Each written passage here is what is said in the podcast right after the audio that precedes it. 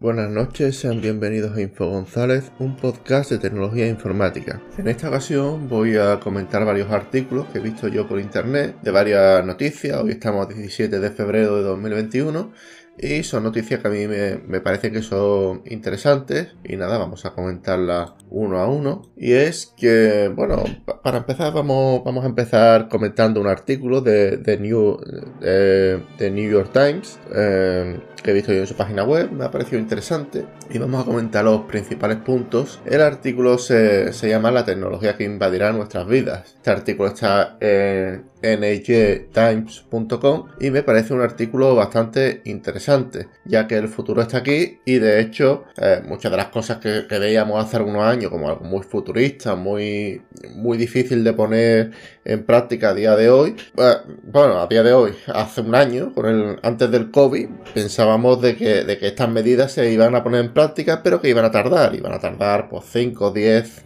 años en ponerse y al final se han puesto todas en marcha en menos de, ya te digo, en año y medio ya se han puesto en práctica la mayor parte de, estas medidas y vamos a comentar de que lo que dice de, que en el 2021 estas, estas tecnologías invadirán nuestras vidas. La primera la primera es que la tecnología sustituye a nuestras tiendas, ya lo comenta también muchas veces, el e-commerce cada vez va más, los chatbots, ¿vale? Chatbots, como se dice en inglés. Los chatbots son aplicaciones en las que tú escribes y el mismo chat te devuelve respuestas de forma automática. Bueno, pues digamos que la tecnología sustituye, sustituye a tiendas, sustituye a gente en cajeros de banco, sustituye, hay muchas empresas que, que deciden implementar el comercio electrónico, irse al mundo de internet. Es más, con esto del COVID, no sé, porque el artículo de, de, Estados Unidos, aquí en España, se, mm, todo, el, todo el trabajo que se podía automatizar con el COVID se ha automatizado. Y los que quedan, los puestos de trabajo que quedan, pues son puestos de trabajo que o no se pueden sustituir o que, sí, vamos, porque la tecnología actual no, con la tecnología actual no se puede sustituir. Un ingeniero, una persona que, trabaja en determinados asuntos no se puede, no se puede sustituir. Sobre todo los trabajos de alta cualificación. Bien, eh, sigamos leyendo el artículo. Este 2021 nos esperan Wi-Fi más inteligentes, se abre el estándar Wi-Fi 6, que no se centra solo en la velocidad, sino también en la eficiencia. Es decir, los sistemas Wi-Fi actuales mandan señales eh, a toda alrededor de toda la casa y alrededor de, de, digamos el router o el punto de el punto de conexión. Bueno, pues lo que hace esta, esta wifi es centrarse, enfocarse en aquellos puntos que están pidiendo wifi. Es una tecnología bastante interesante y, la verdad está bastante, bastante bien. Esto es una de las, bueno, aquí en España seguramente nos, nos llega alrededor de 2022-2023 porque aquí en España suelen, suele tardar en venir los estándares de tecnología en general. Bien, eh,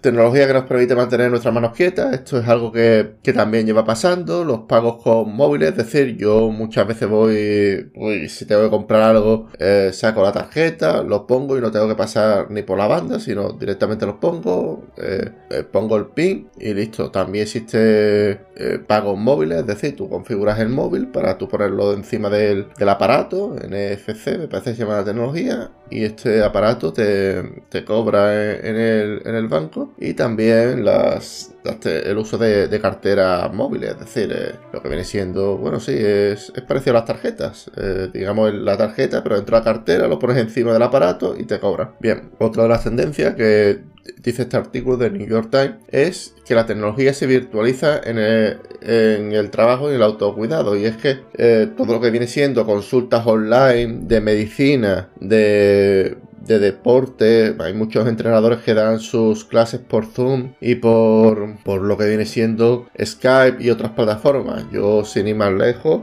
mm, eh, conozco ciertos casos de personas que están dando catequesis mediante una aplicación. No es ni Zoom, ni, ni Skype, ni ninguna de estas, pero es una aplicación que se está puede, se puede encontrar por internet. También la revolución de ArtSpace VR, también Oculus de Amazon, que nos permite, nos permite, digamos, interconectar dispositivos y, digamos, compartir experiencias de forma más dinámica. Sigamos comentando, y esto es algo que yo no lo conocía, pero eh, es, algo, es un artículo bastante interesante de la bbc.com y es acerca de la existencia de los píxeles espía, es decir, un, un píxel, o sea, es literalmente un, píxel que, que, la, que, compañía o, las personas inserta dentro del email y en el momento en el que tú abres el email, pues eh, digamos esa persona se le roba todos los datos, digamos, bueno, se le roba. Eh, hay posibilidad de saberse si ha abierto el correo o no,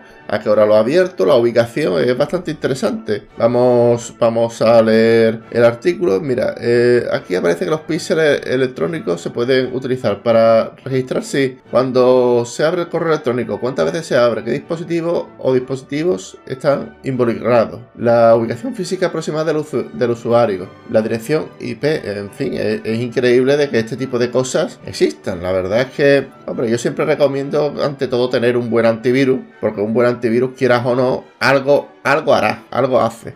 Mm, por lo menos eso es, lo que yo pienso, pero bueno, es que claro, ¿quién, o sea, tú abres un correo electrónico y claro, ya muchas veces ya, ya no se sabe si fiarse del propio spam, porque claro, abres el correo y ya te la te, localizan, digamos, donde todos estos datos con los píxeles espía, la verdad es que es un artículo bastante interesante. Sigamos leyendo por aquí, eh, esta vez también de la bbc.com, y es que un ingeniero crea un guante robótico para ayudar a fortalecer agarre para pacientes con esclerosis. Eh, dicho ingeniero, digamos, tuvo problemas porque su tía tenía esclerosis y, digamos, eh, el, guante está, está creado a base de a base de inteligencia artificial, ah, de inteligencia artificial, digamos machine learning, y digamos de que, de que permitirá a estos pacientes de esclerosis poder llevar una vida mejor. También imagino que con el tiempo se podrá aplicar a otro tipo de a otro, a otro tipo de, de, enfermedades o de patologías, ¿no? Es decir, por ejemplo, el túnel metacarpiano, entre otras cosas. Y nada, voy a, voy a seguir comentando diferentes artículos. Y es eh, otro, de la, otro de los artículos que voy a comentar es, eh, digamos, una inteligencia artificial que es capaz de predecir el próximo coronavirus, es decir, las cepas, las mutaciones que va a sufrir este, etcétera. Y los, los investigadores que, que han usado esta, esta aplicación, digamos, es,